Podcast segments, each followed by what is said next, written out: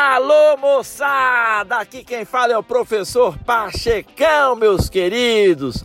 E neste podcast, nada acontece por acaso. Você vai ouvir de Pachecão, suas loucuras, suas viagens. Eu vou falar sobre ciência, eu vou falar sobre empreendedorismo, eu vou falar sobre negócios, eu vou falar, rapaz, sobre física, relacionamentos, enfim, eu vou falar sobre vida.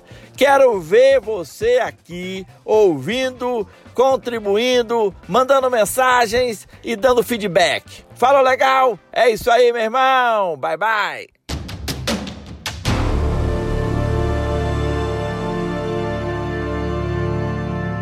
Meus queridos, eu sei que você ainda está de quarentena, está em casa, anda um pouco insatisfeito, isso é natural, todos estamos no mesmo mar, estamos em navios diferentes, não é mesmo? Mas eu sempre digo também, meus queridos, que a insatisfação é o primeiro passo para o progresso de um homem ou de uma nação. É a crise que estamos vivendo, inclusive, ela é que motiva a criação de soluções que fazem o mundo avançar. Um provérbio chinês afirma: quanto maior o caos, mais próxima está a solução. Se um problema não tem solução, aumente a complexidade dele. O que esses pensamentos de fato significam, professor? Simplesmente que um dos benefícios da crise é que ela permite ir além. De repente tomamos consciência de problemas, né, ou de problemas que já existiam, mas ainda não tinham vindo à luz. E isso também se aplica à nossa vida pessoal depois que somos demitidos ou depois que nos divorciamos ou vemos o empreendimento nosso falir, é que conseguimos enxergar claramente quais foram nossas falhas no trabalho, no casamento ou nos negócios. É uma lição muito difícil, mas se dermos atenção à autocrítica, jamais repetiremos nossos erros. Diante de uma crise, meus queridos, jamais reclamem pois é do desconforto da presença de um grão de areia em seu interior que uma ostra gera uma pérola.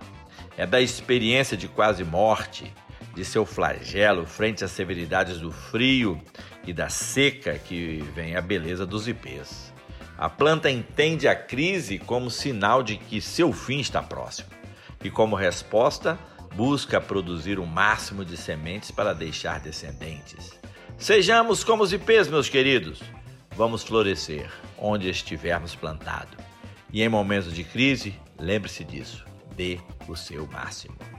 E neste momento difícil, né, ficamos também sensíveis e acabamos nos desentendendo, né, seja com a família, vizinhos ou amigos.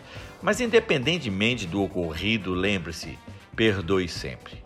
Não há nada que enfureça mais o seu inimigo do que este ato, perdoar.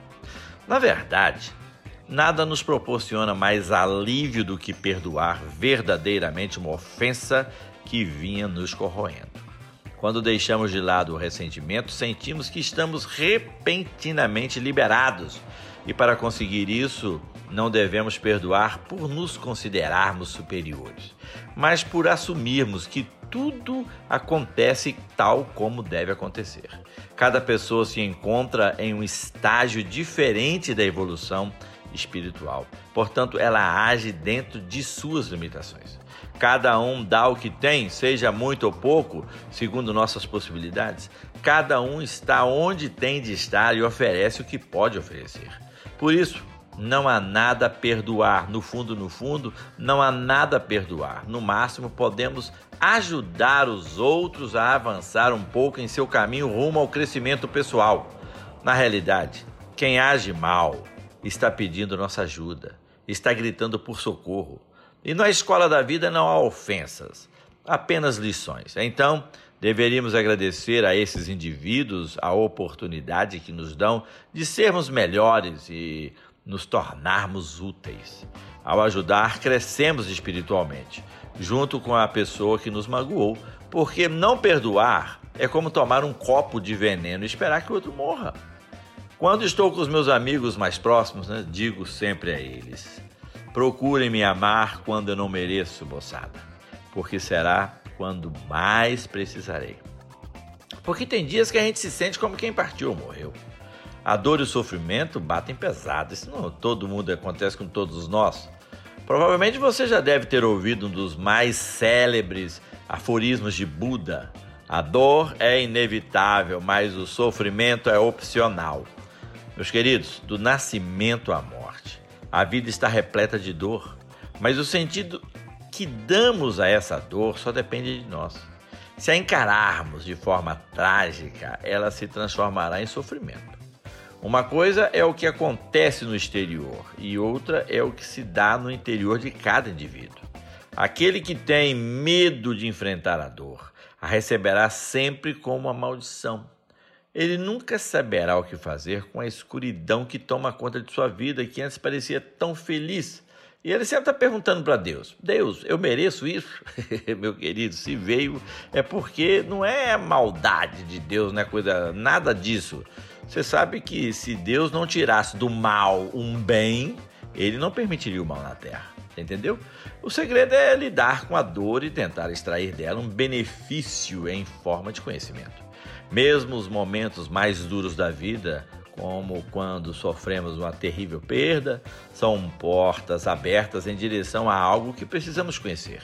Se estivermos conscientes de que todo fim é ao mesmo tempo um começo, a dor e o possível sofrimento serão para nós uma escola que nos permitirá entender mais profundamente o que significa ser humano. Meus queridos, não há razão para buscar o sofrimento, mas se ele surgir em sua vida, não tenha medo, encare-o de frente e com a cabeça erguida. Fui claro? É isso aí, meu irmão. Falou legal. Bye bye.